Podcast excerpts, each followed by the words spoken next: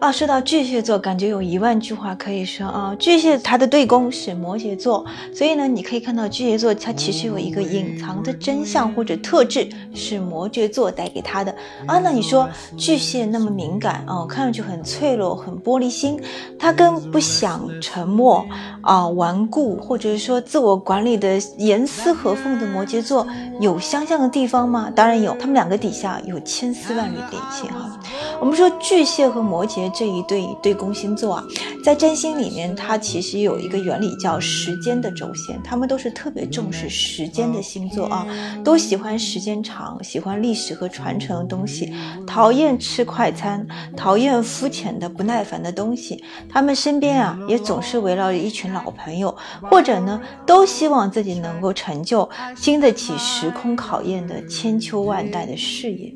但是呢，巨蟹有他自己的特质啊。巨蟹什么样的特质？就是这心理学里说的内在的小孩。巨蟹有一个特别敏感哦，特别想要呵护啊，被人关照、被人亲亲抱抱、举高高的这么一个内在小孩的特质。那你看这样子，就会感觉到说，哎，他们其实会有一点妈宝的感觉哦，就是还蛮巨婴的。那这样子的话，怎么样才能实现他内心那个宏大的目标呢？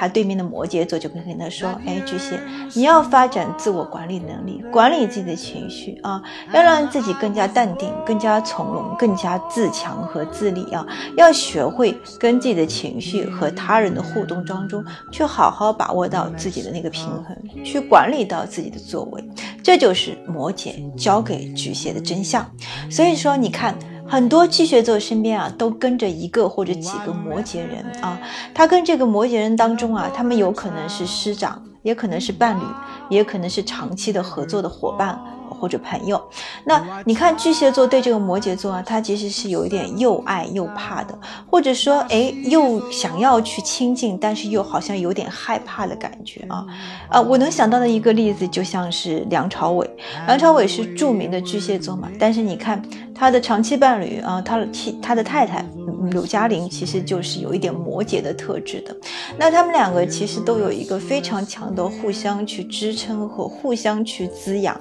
互相。去关照一个特质，在对方有事情发生的时候，所以这就是摩羯给到巨蟹的一个真相。他要去帮到巨蟹，去树立更强大的内心，也帮巨蟹去体味到更广阔的人生。我是小眼睛的母线月，帮你解答人生的大问题。